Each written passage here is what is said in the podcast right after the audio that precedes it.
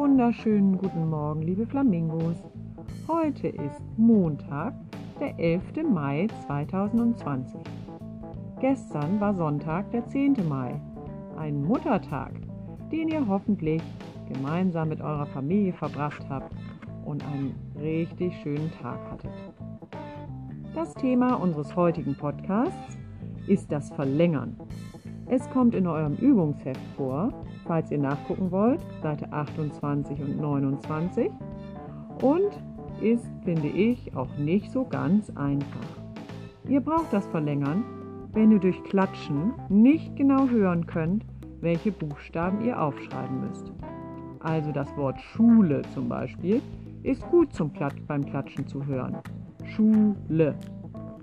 Aber das Wort Berg, das wird schwer. Da könnt ihr nämlich nicht hören, ob der Berg hinten ein G oder ein K hat.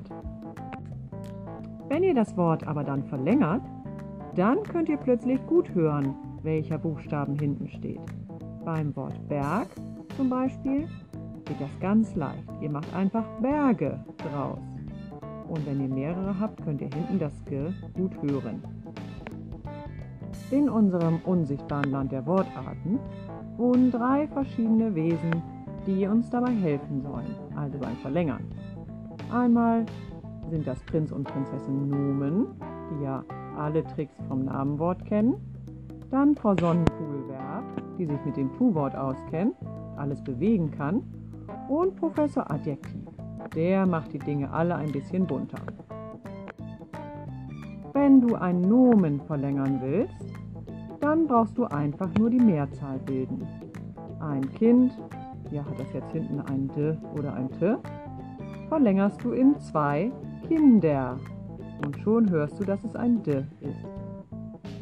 Bei einem Tu-Wort, einem Verb, bildest du einfach die Wir-Form.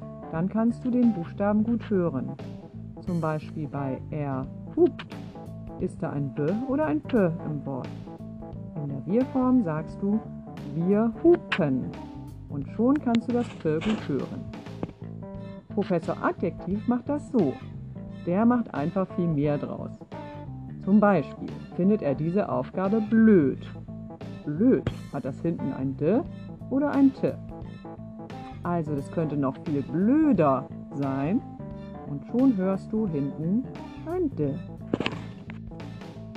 Jetzt kommen ein paar Wörter zum Üben. Als erstes kommen die Namenwörter. Da musst du die Mehrzahl bilden. Achtung, es geht los. Der Dieb. Hat er hinten ein B oder ein P? Der Hund. D oder T? Der Tag. G oder K? Und jetzt folgen die Tu-Wörter. Es spukt. K oder G? Er schreibt. G oder P? Sie zeigt. G oder K. Ich bin sicher, wenn du gut zugehört hast, dann kannst du diese Übung ganz leicht lösen. Jetzt kommt deine Quizaufgabe. Wie viele von den folgenden Namenwörtern werden hinten mit einem D geschrieben? Es geht los. Hemd, Zelt, Kleid, Nacht, Wald, Beet, Rad, Bart, Welt, Pferd. Ich bin gespannt, ob du das herausbekommst. Ich wünsche dir viel Erfolg. Fehlt nur noch deine tägliche Bewegungsaufgabe. Die ist heute eine Kerze. Die nennt man so. Leg dich auf den Rücken, streck die Beine ganz hoch in die Luft und nun schieb den Popo ebenfalls in die Luft, sodass du dich mit den Händen in der Hüfte noch abstützen kannst. Wenn deine Füße nicht mehr weiter nach oben können, ist deine Kerze fertig. Zähle bis 10, roll dich wieder zusammen und versuche es gleich nochmal. Viel Spaß!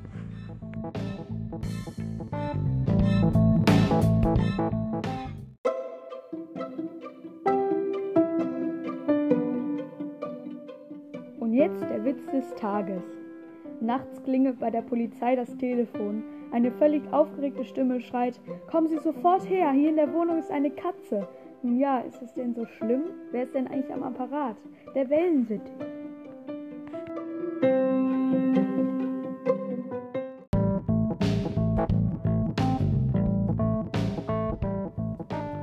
So, liebe Flamingos, das war's schon wieder für heute. Ich hoffe, ihr habt ein bisschen was dazugelernt und dabei auch ein bisschen Spaß gehabt. Wir hören uns wieder am Mittwoch. Bis dahin. Tschüss.